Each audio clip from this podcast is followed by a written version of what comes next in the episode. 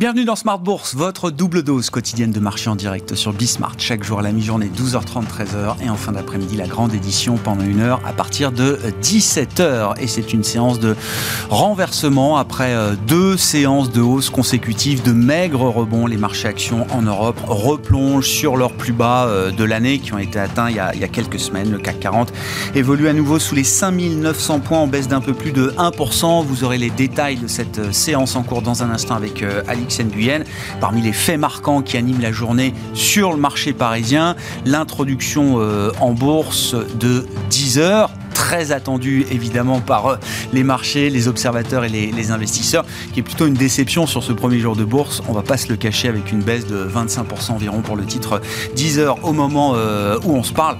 Verra. C'est le début de l'aventure 10 heures euh, en bourse. Une première journée ne fait pas forcément une tendance pour la suite. On se souvient d'introductions en bourse catastrophiques hein, qui ont été rattrapées par la suite. L'exemple emblématique, c'est celle de Facebook il y a quelques années de cela maintenant, qui avait été une véritable catastrophe au démarrage. Et puis euh, avec le succès qu'on a connu ensuite pour euh, l'entreprise. On souhaite à 10 heures le même succès que Facebook, mais en tout cas pour ce premier jour de bourse, c'est euh, un accueil assez froid de la part des marchés dans une ambiance qui reste pesante. On voit des mouvements sur les devises qui sont de plus en plus impressionnants avec une parité euro-dollar qui évolue au plus bas depuis 20 ans. Désormais, l'euro-dollar qui a cassé 1,03 avec d'un côté la force du dollar, le roi dollar face aux grandes devises majeures reste la, devise star de cette année 2022 et puis on peut noter quand même de manière intrinsèque une faiblesse de l'euro avec euh, des risques géopolitiques, bien sûr, qui sont euh, spécifiques aujourd'hui à la zone euro. Au regard de la proximité avec le conflit euh, entre la Russie de Vladimir Poutine et l'Ukraine notamment. Du côté des statistiques macroéconomiques, c'est une semaine qui sera marquée par l'emploi américain et le compte-rendu de la dernière réunion de politique monétaire de la Réserve fédérale américaine. L'emploi maximum qui reste un des objectifs de la Fed. Alors c'est un objectif qui est remisé euh, de côté aujourd'hui. La seule obsession de la Fed reste, dans son discours en tout cas, l'inflation, mais il faudra bien regarder un petit peu comment se comporte la croissance. Le marché s'inquiète de plus en plus des perspectives de croissance, et qui dit croissance dit marché du travail. On aura donc la photographie du marché du travail américain pour le mois de juin. Ce vendredi, on attend encore de bons chiffres et un taux de chômage qui reste proche de ses plus bas historiques à 3,6%. Nous en parlerons dans un instant avec Bastien Dru, responsable de la macro-stratégie thématique de CPR Asset Management. Et puis focus sur la sphère émergente avec les spécialistes de Gemmo Asset. C'est son président Bruno Vanier qui sera avec nous en plateau pendant cette demi-heure.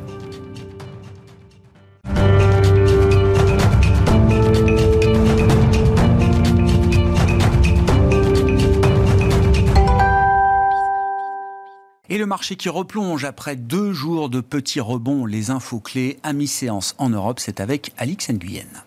Exit le rebond d'hier, le CAC évolue désormais dans le rouge et digère difficilement le net ralentissement de la croissance du secteur privé de la zone euro. Les résultats définitifs de l'enquête de S&P Global pour le mois de juin indiquent en effet que la région pourrait entrer en récession ce trimestre. L'indice d'activité PMI composite a baissé à 52 en juin, son plus bas niveau depuis 16 mois contre 54,8 en mai. L'estimation flash le donnait à 51,9 de plomber. On retrouve aussi euh, l'euro. La monnaie recule à son niveau le plus faible depuis décembre 2002. Autre indicateur à la mi-journée en France au mois de juin, le rythme de croissance de l'activité dans le secteur privé a ralenti plus que prévu. L'indice PMI composite a reculé à 52,5 contre 57 en mai et 52,8 en première estimation. Le PMI pour euh, le seul secteur des services ressort à 53,9 après 58,3 en mai contre 54,9 en première estimation. Autre fait marquant aujourd'hui, d'après le Wall Street Journal, les États-Unis pourraient annoncer cette semaine une réduction des droits de douane sur quelques 300 milliards de dollars d'importation chinoise afin de freiner l'inflation. Le Premier ministre chinois Liu He et la secrétaire américaine au Trésor ont discuté ce matin par vidéoconférence des tarifs douaniers et des problèmes liés aux chaînes d'approvisionnement. Un dialogue qualifié de constructif par le ministère chinois du Commerce. Du côté des banques centrales, leur action demeure la préoccupation des marchés, alors que la Banque d'Australie a relevé son principal taux d'intérêt de 50 points de base pour la deuxième fois consécutive, une première dans l'histoire de l'institution. À noter que la Fed doit publier demain le compte-rendu de sa réunion de juin, et puis jeudi, ce sera au tour de la BCE. Euh, s'agissant des valeurs à suivre, enfin, le groupe français de musique en ligne Deezer est en forte baisse pour sa première séance de cotation en Bourse de Paris, après son rachat par le véhicule d'investissement I2PO en avril dernier. Sous l'effet du ralentissement de l'activité en zone euro, le secteur automobile repart à la baisse. Renault recule et ce malgré l'annonce selon laquelle le constructeur a retenu la société de capital investissement Calista pour reprendre son usine fonderie de Bretagne. Et puis euh, Valeo voit rouge, l'équipement français a fait état du rachat de la participation de 50% détenue par Siemens dans Valeo Siemens e-Automotive. Tendance, mon ami, deux fois par jour à 12h30 et 17h, les infos clés de marché avec Alix Nguyen dans Smart Bourse sur Bismart.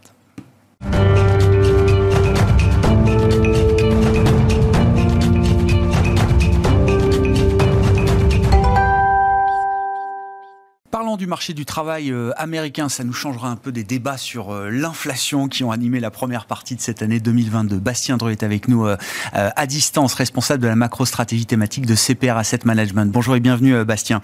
Merci beaucoup d'être avec nous. Non pas que l'inflation ne soit plus un sujet, mais c'est vrai que c'est un, sujet déjà très bien documenté, dont on a discuté moult fois avec vous, notamment Bastien, à, ce, micro. Oui, je voulais qu'on décale un petit peu l'angle de vue euh, l'emploi et le marché du travail. L'emploi maximum reste un des deux objectifs officiels de la Réserve fédérale américaine. Alors, dans le discours de la Fed, la seule obsession reste la lutte contre l'inflation aujourd'hui, mais on sent bien dans le marché quand même que les questionnements sur euh, les perspectives de croissance et donc la tenue du marché du travail euh, aux États-Unis sont des questions qui sont en train de monter en puissance.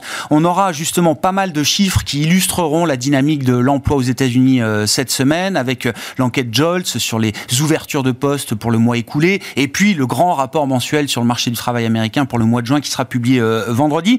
Qu'est-ce qu'on peut dire? Quel est l'état des lieux qu'on peut dresser euh, à ce stade du marché du travail américain, euh, Bastien? Oui, alors c'est vrai qu'on va avoir une petite mise à jour euh, de l'état du marché du travail cette semaine avec tous les chiffres euh, que vous venez de citer. Euh, alors, dans quel état se trouve le marché du travail américain actuellement? Pour le moment, le marché du travail américain se trouve dans une situation qui est assez exceptionnelle encore. Il est même historiquement tendu. Hein. On a quasiment deux postes ouverts par chômeur.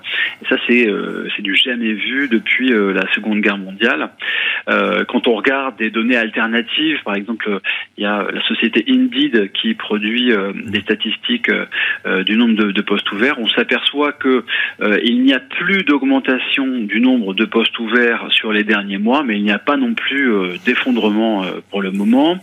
ce qu'on a pu voir sur les dernières semaines, c'est une petite augmentation des, des nouvelles inscriptions à, à l'assurance chômage, mais cette augmentation, elle est pour le moment assez limitée. Puis quand on, on va regarder euh, le, le, stock de personnes qui sont à l'assurance chômage euh, aujourd'hui aux États-Unis, eh ben, ce stock il est historiquement bas. Mmh. Euh, si on calcule un taux de chômage indemnisé aux États-Unis, il serait aujourd'hui en dessous de 1% de la population active, ce qui est du jamais vu depuis que cette statistique existe, depuis la, la fin des années 60.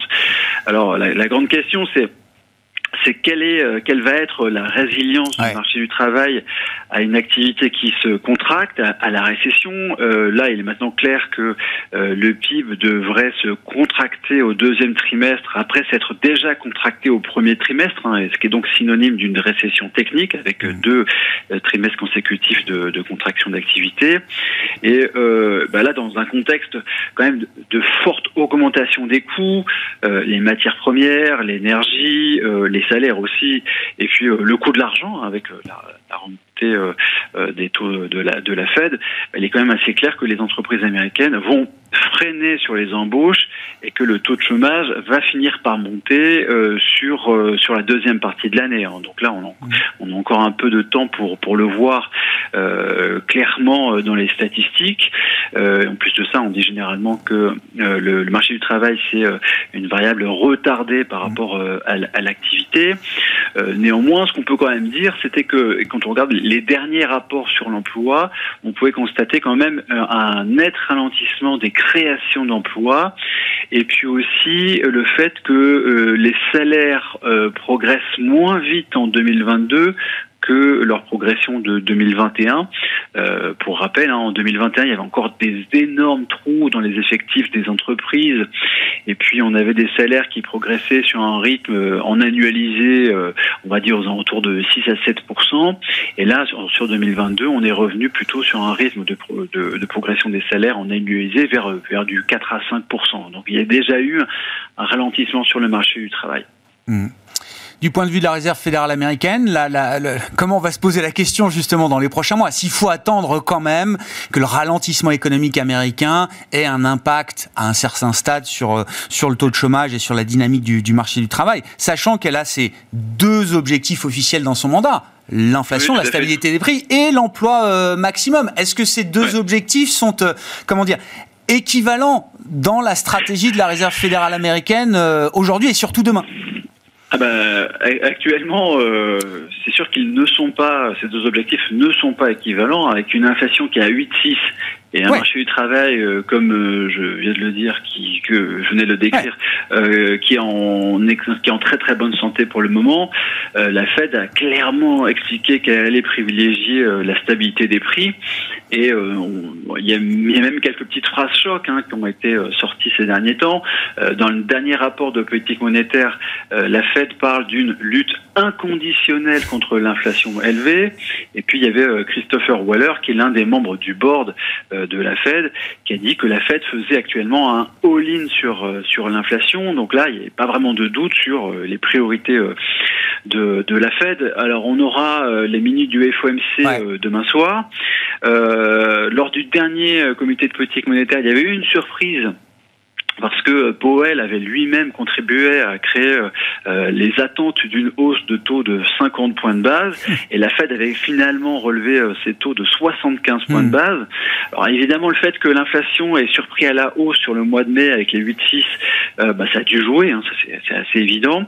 Mais on pourra quand même noter que Powell avait été reçu à la Maison Blanche quelques jours plus tôt et que Biden avait euh, même euh, pris la plume euh, dans le Wall Street Journal pour décrire sa, sa stratégie contre l'inflation élevée et que le, le premier élément de sa, de sa stratégie contre, pour lutter contre l'inflation élevée, c'était de laisser le champ libre à la Fed pour mener son action contre, contre l'inflation.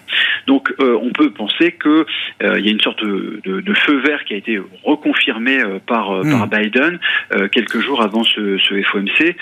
paradoxalement, ça pourrait quand même coûté très cher à Biden euh, lors des midterms parce que euh, avec ce, ce, resserrement monétaire euh, qui qui vient ben, perturber les marchés et qui vient détériorer les conditions, l'activité tout simplement, ben, ça peut coûter cher à Biden pour pour les midterms. Ah oui, il voulait être jugé sur sa capacité à lutter contre l'inflation. Il se retrouvera peut-être jugé sur une un début de détérioration du marché du, du travail. Oui. Et, je, enfin, 4%, 4,5% de taux de chômage, est-ce que c'est un niveau de chômage qui déjà infléchira le discours de la Réserve fédérale euh, américaine? Mhm.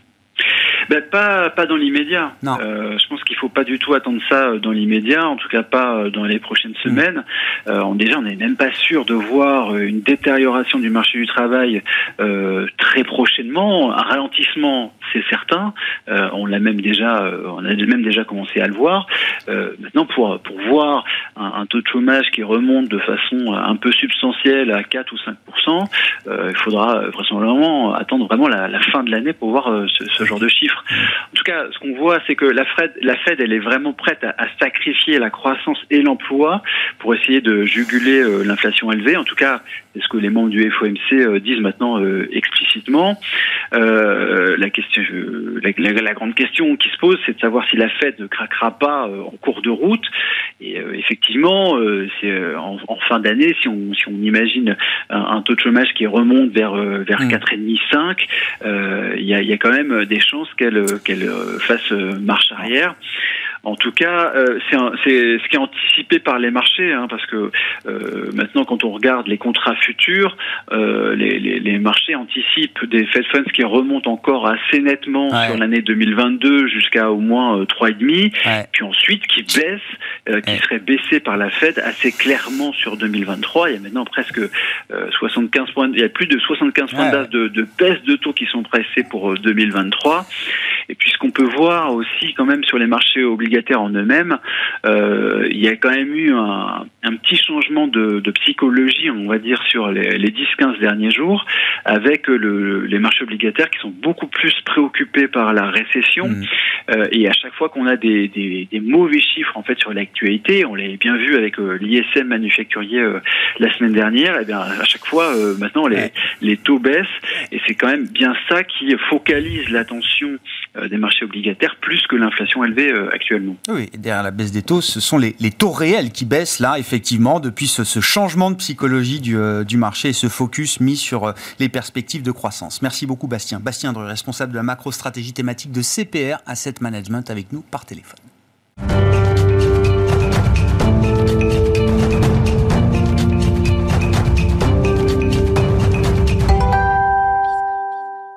Faut-il se tourner vers les émergents et le premier d'entre eux, la Chine, pour euh, déceler peut-être des sources d'espoir à court terme pour euh, les investisseurs? C'est la question qu'on pose à Bruno Vanille, le président de Gemo Assets, à mes côtés en plateau. Bonjour Bruno. Bonjour. Spécialiste de l'investissement dans les marchés émergents. Bah, au départ, c'était l'investissement action, c'est aussi l'investissement obligataire, hein, je le rappelle, avec un, un, nouveau fonds qui a été lancé il y a quelques mois à peine. Hein, voilà, J'ai plus la date en tête. Dernière, ouais. Voilà, donc il y a aussi la partie obligataire euh, désormais. Oui, est-ce que la Chine est une source d'espoir désormais pour les investisseurs, euh, Bruno?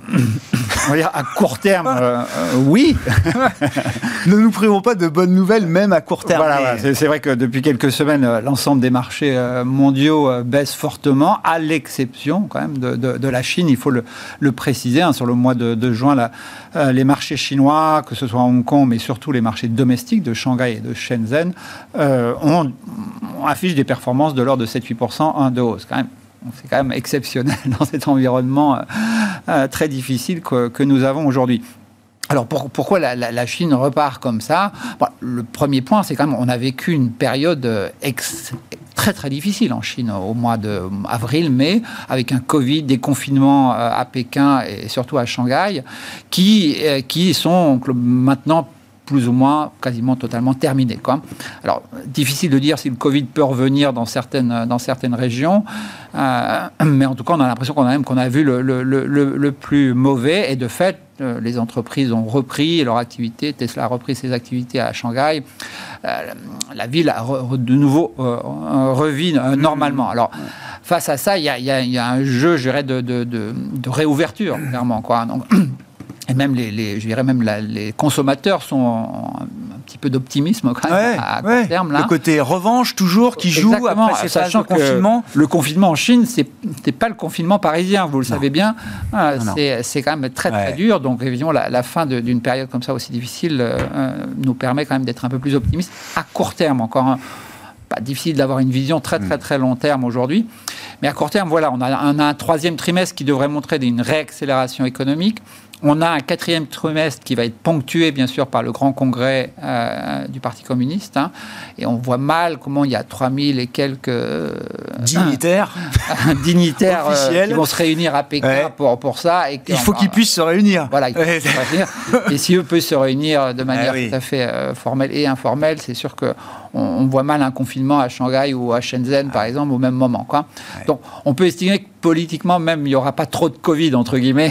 Compris. la fin on de l'année. le message, ouais. ah, voilà le message politique. Par ailleurs, au niveau monétaire, on a quand même une, une, une banque centrale qui a les moyens de, de, de, faire de la relance monétaire. Elle a commencé, mais c'est encore très, encore très modeste. Hein. Mm. Euh, et, et, ça, c'est une énorme différence par rapport au reste du monde, hein, clairement, quoi, où on a plutôt de, les moyens de faire de la relance, de l'assouplissement monétaire, alors qu'on fait du, du ailleurs. Et, j'ajouterais même d'un point de vue fiscal, la, la, la, je dirais, les finances chinoises sont, suffisamment saines pour qu'on fasse également un peu de, relance. On le voit un petit peu dans l'infrastructure aujourd'hui, mais ça pourrait tout ça il pourrait être un peu plus important. Donc clairement, on a un cas pour une accélération économique, j'ai envie de dire, mmh. troisième et quatrième trimestre, peut-être pour aller toucher les 5% de croissance euh, qui, ou les 5,5% qui sont, le, je dirais, l'objectif affiché.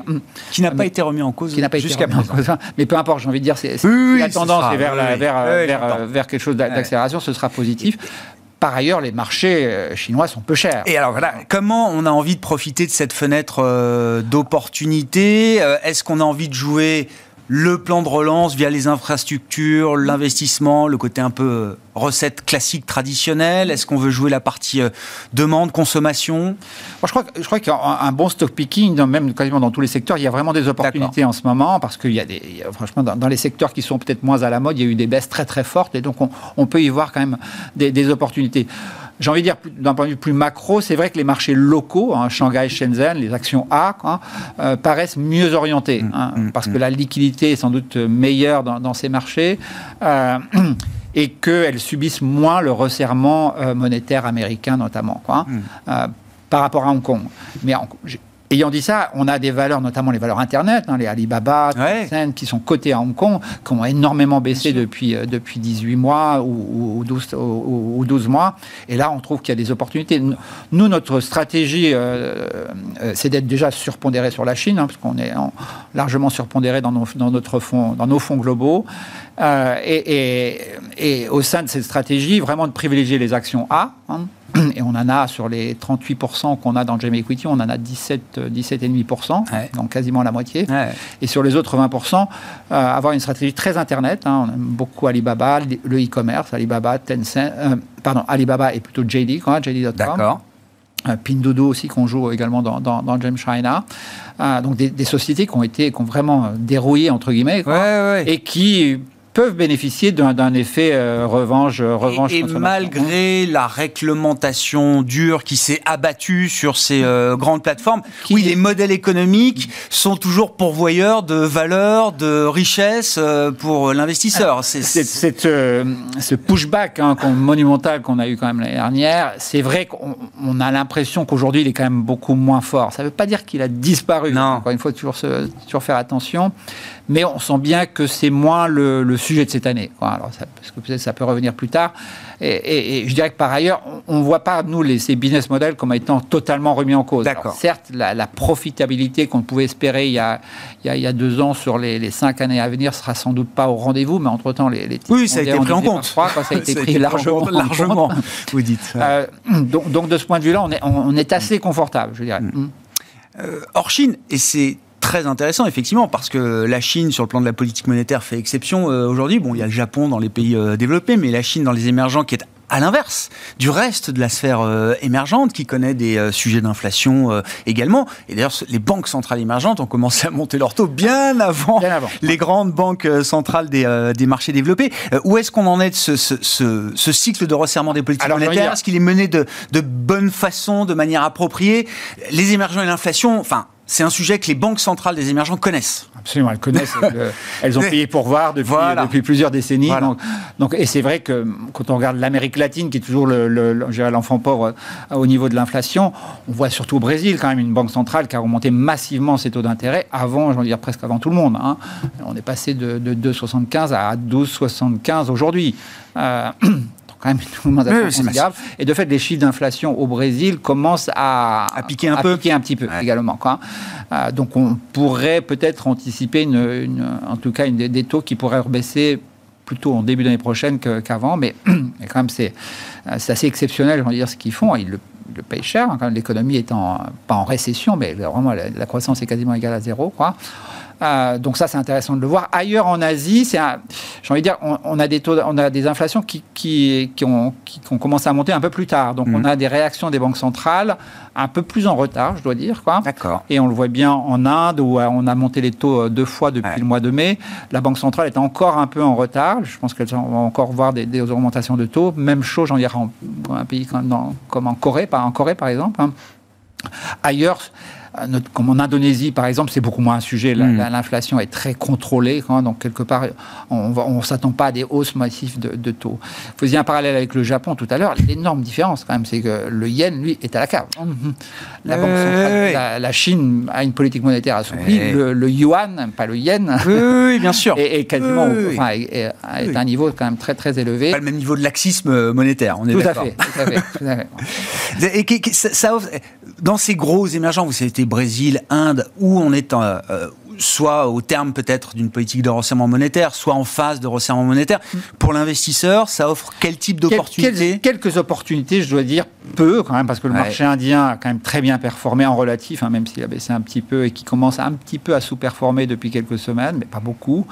On a quand même des niveaux de valorisation qui ne sont pas tout à fait euh, simples. Hein. et les investisseurs locaux comptent tenu ce marché, mm. avec des taux qui montent, bah, risquent de, switcher une partie de leurs actifs sur, sur les obligations, euh, ou en tout cas sur des, produits, euh, des produits fixes. Donc le marché et à mon avis, euh, va, va, se maintenir plus ou moins à son, à son niveau. Alors, les bonnes nouvelles, c'est quand même que l'économie fonctionne relativement bien quand même en, Inde. On, mm. on, est, on, a moins de problématiques de Covid comme on peut l'avoir en, en Chine. La politique Covid a été assez, assez laxiste quelque part et que y a une, immunité pardon, collective qui s'est développée. Donc, pas, pas, pas, pas, très inquiet, même si on n'attend pas grand-chose sur le marché indien, en tout cas pour les, prochains six mois. Au Brésil, c'est plus compliqué avec les élections, euh, mais le marché est hein, très, très, très bas. Quand même. L'Amérique latine, de fait, a beaucoup, beaucoup baissé. Alors, pour, pour les autres pays, c'est plus pour des raisons politiques ou, qui sont compliquées à, à, à, moyen terme. Au Brésil, c'est plus compliqué, mais court terme, mais j'ai envie de dire le choix entre les deux, et entre Bolsonaro d'une part et, et Lula d'autre, euh, d'autre part, euh, lequel est le plus mauvais On ne sait pas trop. oui. finalement, le marché va, pas, va, va moins s'inquiéter de ce sujet. C'est un partout balle au centre quoi, pour les voilà, c'est un peu ça. Le, le thème matière première, alors qui est un thème double face dans les émergents. Il y a ceux qui en produisent, ceux qui en consomment. Euh, ça reste un thème d'investissement à privilégier aujourd'hui sous l'aspect énergétique, par exemple. Alors, sous, l'aspect euh, métaux, euh, ça dépend un peu de la Chine. Hein, clairement, si on a une bonne relance, c'est forte, on, pourra peut-être avoir quelques opportunités dans, dans, dans, le minerai de fer, notamment. C'est pas le cas aujourd'hui. Hein. Clairement, tous ces titres-là ont beaucoup rebaissé dans la perspective de stagflation euh, américaine ou européenne. Le cuivre a envoyé un signal euh, identique, hein, effectivement. Hein. eh ben oui. Euh, nous envoie un message non équivoque. Ah, bah, encore ça, il y a peut-être des opportunités parce que comme on a beaucoup baissé, que la Chine risque de repartir à, court terme, peut-être qu'il y a des choses à faire à court terme. C'est moins notre, notre sujet parce qu'on préfère investir sur le, sur le plus long terme. Euh, par contre, l'énergie, c'est un autre sujet. Là, il y a une dimension structurelle, je trouve, dans, l'énergie qui est intéressante, parce qu'il y a beaucoup de manque d'investissement quand même dans ce secteur, qui nous font dire clairement que le pétrole va rester euh, à des niveaux euh, plus élevés qu'avant, en tout cas, autour des 100 dollars. Et ça, c'est... Euh, alors, c'est négatif pour les gros importateurs, et on pense souvent à l'Inde hein, qui, avait, qui, qui, est un, qui a un impact assez fort sur, son, sur, son, sur sa balance courante, hein. mais moins sur la balance fiscale. Alors c'était le cas avant parce qu'elle subventionnait clairement le prix de l'essence, c'est beaucoup moins le cas aujourd'hui. Donc on n'avait pas le, double effet, on, a, on avait le double effet avant, on l'a beaucoup moins aujourd'hui. Donc l'impact est quand même moins élevé. Par ailleurs, l'Inde exporte beaucoup, hein, que ce soit service. Elle a beaucoup de, il y a des millions d'Indiens qui travaillent à l'extérieur du pays et qui renvoient bien sûr de, l'argent. Euh, donc c'est ce qu'on appelle ces remittances. Euh, qui sont, sont, importantes, permettent à la balance courante d'être un peu moins déséquilibrée. Mais ça reste quand même un sujet, il faut bien sûr le regarder. Après, le sujet politique, c'est euh, l'Inde ou la Chine qui achètent du pétrole à la Russie et le bah. paye donc moins cher. mais oui. donc l'énergie est vraiment un sujet euh, plus que géopolitique, bien évidemment, quoi, avec une reprise de la consommation de charbon en, Chine qui, qui permet de limiter le coût énergétique de, l'industrie chinoise. Alors peut-être c'est positif pour les pour, pour certaines de ces entreprises, c'est pas forcément positif pour la, le, pour la, visibilité à Pékin. oui, oui, oui, ils s'embarrassent pas des mêmes, des mêmes, des mêmes problématique que nous, mais ça, ça peut de revenir ouais. un sujet politique. Donc faisons, faisons attention là-dessus. Un pays qui est, qui est intéressant dans, dans, le cadre euh, énergie, c'est bien sûr l'Arabie Eh Saoudite. oui. Qui a remplacé la Russie. Qui a remplacé un peu Ouais, la. Russie, bien évidemment, dans, dans notre univers d'investissement, et qui, euh, et qui est extrêmement intéressant au-delà du, du- du pétrole, bien évidemment, parce que quand le pétrole est à 100 dollars, forcément Mm. tout est plus facile, j'ai envie de dire, dans, dans toute la, la région, dans tout le, tout le Moyen-Orient. Euh, mais clairement, il y a une volonté politique pour, pour, euh, pour une plus grande ouverture, pour une libéralisation. Ouais, ouais. Et, euh, et il ne se passe pas une semaine sans une euh, introduction en bourse sur la Ouais. bourse de Riyad, un marché financier qui est passé de- d'à peine un milliard de dollars par jour à aujourd'hui presque deux, presque trois, hein, 2,5 3 milliards de dollars de, de transactions par jour. C'est ce qu'on voit sur le CAC. Hein. Non, mais pour. euh, voilà. Voilà, et donc- Près de 3 milliards euh, d'euros d'échange Donc, sur on le trouve CAC. ça nous toujours, extrêmement hein. intéressant et on investit euh, dans des banques en, en Arabie Saoudite, pardon, euh, ou dans la bourse. La bourse, Ouais. le Tadaoul est coté en bourse, donc on l'a on l'a en La plateforme d'échange euh, Voilà. de la bourse de Riyad. Bon, merci beaucoup euh, pour ces- cet éclairage sur la sphère euh, Merci. émergente. Bruno Vanier qui était avec nous en plateau pour cette demi-heure d'émission, le président de Gemway Assets dans Smart Bourse sur Bismart. On se retrouve à 17h pour une nouvelle heure ensemble en direct.